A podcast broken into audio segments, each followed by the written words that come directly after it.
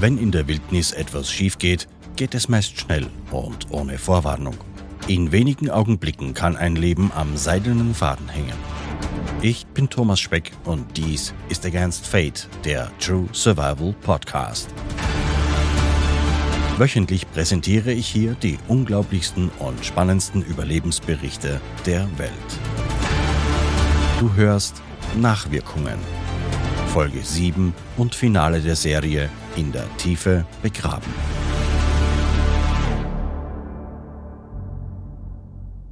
Diese Serie gestaltete sich besonders schwierig in der Recherche. Da es ein relativ aktuelles Ereignis ist, das wie eine Reality-Show in allen Medien übertragen wurde, gibt es auch hunderte Berichte, Meinungen, mehrere Dokumentationsfilme, wovon manche den Namen Dokumentation eher weniger verdienen, und Interviews. Kurz, es gibt Dutzende verschiedene Darstellungen.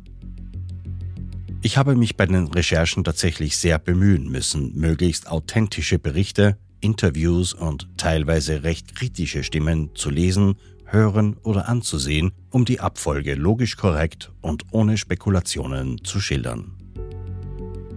Leider scheint es heute eine Unart zu sein, dass Unbeteiligte sich in Mutmaßungen und kaum fundierten Meinungen ergehen, so dass ein verzerrtes Bild diverser Randereignisse, wie dem Streit zwischen John Wollanthan und Ben Raymonance, entsteht und dessen Outcome dann den Helden der Medien in die Schuhe geschoben wird. Damit werden solche Dinge überhoben und heftiger diskutiert, womit sich der Blick auf das Wesentliche trübt und sogar in den Schatten rückt. In amerikanischen Medien wird natürlich der Einsatz der Sondereinheiten um Major Hodges hochgelobt. Im absoluten Kontrast dazu war deren Einsatz diskret, diplomatisch korrekt und effizient. Das amerikanische Team hat die Fäden gesponnen, ohne dabei auf sich aufmerksam zu machen. Man war auf das Ziel fokussiert, abseits jeder Politik oder Geltungssucht. Die britischen Papers überschlugen sich. Der Boulevard-Trash, für den England so berühmt-rüchtigt ist, feierte ihre Taucher als Helden ab. Der ernstzunehmende Journalismus des Königreiches berichtete in distanziert sachlich-patriotischer Form. Und so findet sich in jedem Land eine differenzierte Darstellung der Ereignisse. Nicht fundamental unterschiedlich, aber in Nuancen verzerrt, sodass die eigenen Leistungen hervorgekehrt wurden, ohne dass man jemals auch nur wirklich einen Fuß in besagter Höhle hatte. Ein interessantes Medienbild bot sich mir, als ich mich um Informationen um Ben Raymonance bemühte. Da haben sich um eine Rettungsaktion doch zwei Lager gebildet. Jene, die Rick Stanton und John Wollanthan als verdiente Helden ansehen, und jene, die eben den beiden vorwerfen, ihren Ruhm auf dem Rücken anderer gegründet zu haben. Eben Ben Raymonance und seinem Tauchpartner Maxim Poliaka. Denn ohne diese unbesungenen Helden wären die beiden abgereist. Zur Erinnerung. Es war Ben, der in einem Husarenritt die T-Kreuzung überwinden konnte und die erste Führungsleine dahinter legte. Damit war diese tückische Stelle in der Höhle überwindbar geworden. Rick und John wollten davor tatsächlich das Handtuch werfen, weil sie, wie die meisten anderen, nicht mehr an ein Überleben der Eingeschlossenen in der Höhle glaubten. Angesichts der Umstände ein, meiner persönlichen Meinung nach, berechtigter Gedankengang.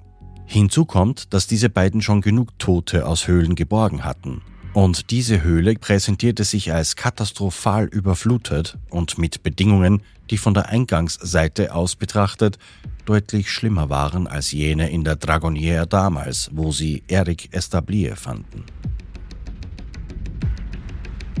Es war schwer, hier die Wahrheit herauszufinden. Dazu musste ich viele Interviews mit diesem Blickwinkel erneut durchforsten und hier stieß ich doch auf Dinge, die ein völlig anderes Bild entwerfen, dem ich im Ablauf der Geschichte aber keinen Raum geben wollte. Wie ich herausgefunden habe, muss es sich so abgespielt haben. Es waren Ben Raymonance und sein Tauchpartner Maxim Poliaka, die als erste Fremde von den Seals als Unterstützung angefordert wurden. Da Ben in Thailand eine Tauchschule für Höhlentaucherei betreibt und einen guten Ruf genießt, ist das auch naheliegend. In Folge 2 erwähne ich einen einheimischen Taucher, der neben Unsworth stand, als diese auf die Rückkehr der ersten Sealtaucher warteten. Dieser Taucher war Ben. Raymonence war der Erste, der auf die unzureichende Erfahrung der Seals und deren völlig ungeeignete leichte Taucherausrüstung hinwies. Dies veranlasste Answorth zu seinem diplomatischen Fehltritt gegenüber dem Gouverneur, den er klug und glücklicherweise nächsten Tages ausbügeln konnte. Und nur weil die Seals nicht aufgeben wollten, blieb auch Raymonance vor Ort. Ich möchte das vorausschicken. Auch er war drauf und dran, das Feld wieder zu verlassen. So aber hat er seine Kontakte spielen und aus dem ganzen Land Ausrüstung heranschaffen lassen. Ein Großteil der später verwendeten Lufttanks stammen aus den Tauchschulen von ihm und Miko Pasi.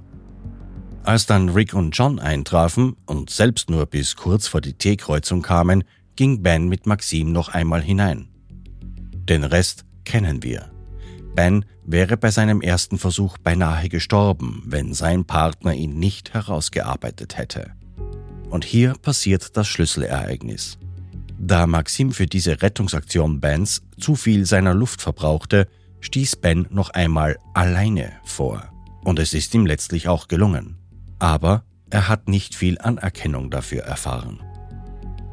Oh ja, es war eine Leistung und hat allen geholfen, aber es war absoluter Leichtsinn.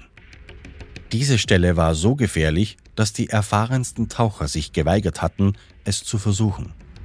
Hätte er es nicht geschafft, er wäre dort gestorben.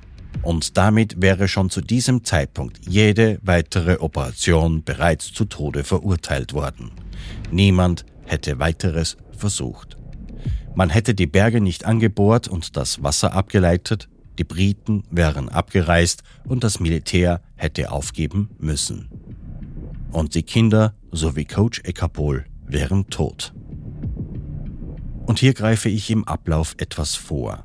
Aus einem Interview mit Dr. Richard Harris und einem mit Rick Stanton weiß man, dass es Stanton war, der zum einen die Idee hatte, die Kinder zu sedieren und zum anderen Dr. Harris dafür anzurufen. Ben Raymonds jedoch behauptet in einem Interview, er habe Dr. Harris dazu gebracht.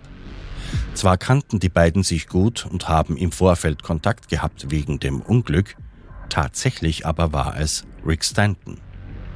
Letztlich zeigt sich, dass Ben aus Stolz gehandelt hat. Nun, er hat die Monk Junction überwunden, nachdem die Briten John und Rick sich entschlossen, noch ein paar Tage zu warten. Man vergesse nicht, dass zu diesem Zeitpunkt bereits Nedisri, der Wassermanager, auf dem Berg unterwegs war und es ihm tatsächlich gelang, das Grundwasser des Berges anzuzapfen und abzulassen. Er war es, der die weiteren Schritte erst möglich machte. Denn selbst mit einer Führungsleine wäre es niemals gelungen, all das Gerät und später die leblosen Körper der Kinder durch die Kreuzung zu bringen, wäre dort die Strömung so geblieben. Hier passiert also, dass die Leistung des Ben Raymonds eigentlich obsolet wurde. Gleichwohl sie ein großer Schubser für die Moral gewesen ist. Man wäre ein, spätestens zwei Tage später ohnehin über die Kreuzung gekommen. Ich möchte jedoch der Vollständigkeit halber erwähnen, dass dies niemand wissen konnte und ich die Tat und das Glück Raymonds nicht schmälern will. Aber am Ende war es grenzenloser und eigentlich unnötiger Leichtsinn. Als es dann Rick und John auch noch gelang, die Kinder zu finden, obwohl sich das Militär alles so gerichtet hatte, dass sie selbst die Entdecker sein sollten, waren die beiden nun die Helden der Stunde und die Leistung des Ben Remanents rückte noch weiter in den Schatten. Und dann waren die Briten auch noch gegen eine sofortige Bergung. Hier machte sich diese Emotionalität in Ben Luft, womit er einen Streit vom Zaune brach, der ihn selbst vor aller Augen als leichtsinnig und waghalsig zeigte. Beides Attribute, die man aus den Augen der Leitung dieser Operation nicht brauchen konnte. Aber das noch viel gewichtigere Argument ist, Remanence ist nicht Mitglied des British Cave Rescue Councils und, obwohl erfahrener Höhlentaucher, der laut eigener Aussage die Tamloang-Höhle selbst jedoch nie freiwillig betauchen würde, er war kein erfahrener Höhlenretter. Letzteres ist wohl der Hauptgrund dafür, dass man ihn in der Folge nicht mehr berücksichtigte und die Rettung speziell in die Hände der Briten und Australier legte. Viele Nationen waren als Unterstützungstaucher beteiligt an der Rettungsaktion, aber kein Ben Remanence. Ich konnte nicht herausfinden, ob er überhaupt noch im Camp war nach dem Streit. Ich habe viel gelesen und gehört zu diesem Thema und möchte deshalb folgende Behauptung aufstellen. Hier waren Animositäten im Spiel, Eifersucht auf Erfolge der anderen.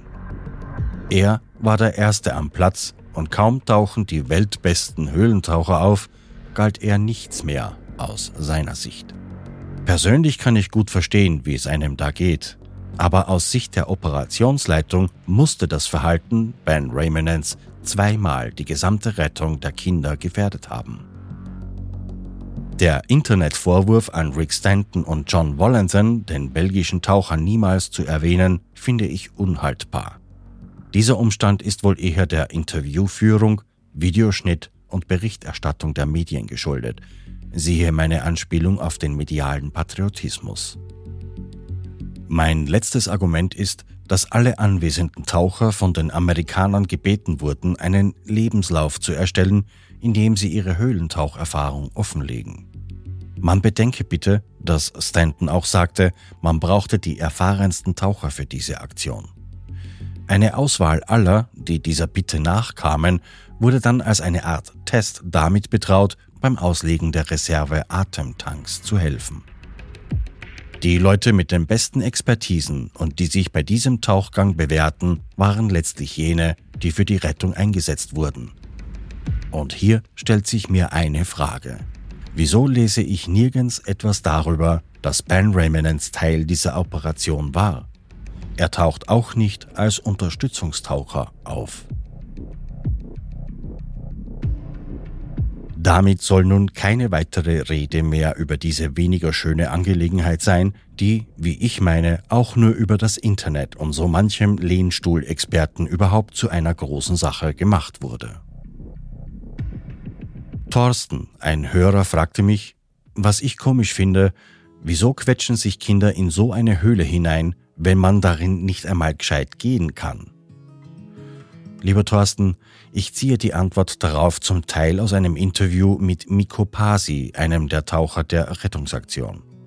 Man muss einen Unterschied machen zwischen dem, was wir in unseren Breiten als Freizeitbetätigung betrachten und was dort vor Ort üblich ist. Unsere Kinder treffen sich auf behüteten Spielplätzen und Horten oder im Shoppingcenter. Derlei gibt es im ländlichen Thailand jedoch nicht. Da ist der Urwald der Fluss und der Berg der Spielplatz. Zudem ist der Weg in die Höhle gar nicht so beschwerlich bis auf wenige Passagen.